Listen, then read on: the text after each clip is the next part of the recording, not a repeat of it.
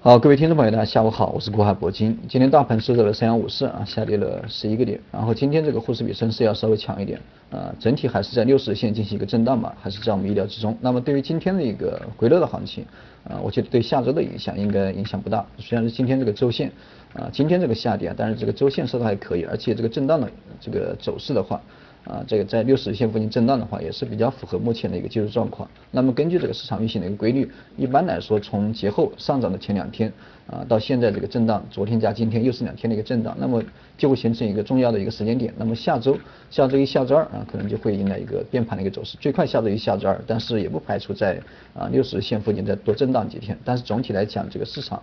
呃，我觉得风险并不大。然后震荡以后还会上涨。那么上方的一个区间。还是在三二零零，也就是我周二啊，周二给的一个区间就是三幺零零到三二零零。那么我们可以观察到，这上周呃，包括前两周啊，这个走出了一个圆弧底的一个形态。那么下方也走出了一个区间震荡的一个行情。那么从呃从十二月十五号到到这个一月三号啊，到一月三号，这个是震荡震荡区间的一个这个大的一个区间。那么之前上方的一个点位是三幺四零啊，从从一月三号啊，一月三号还没突破，这个一月四号直接突破了这个三幺四零啊，到这里为止，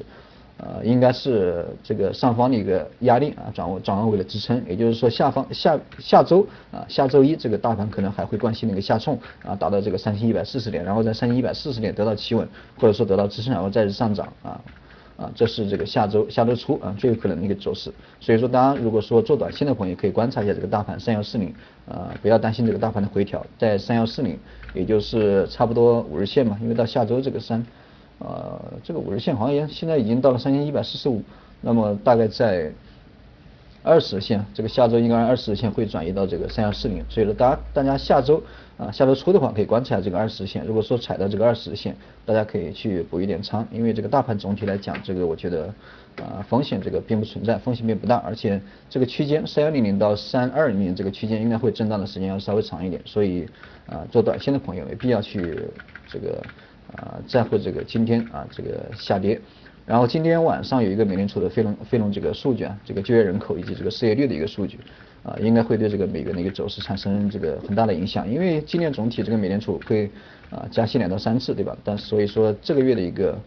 呃这个月的一个非农数据啊，这个就业人口对这个美联储今年加息的这种行为啊，或者说加息的一个次数，应该会产生一个很大的影响。所以说我们今天还是晚间还是关注一下这个。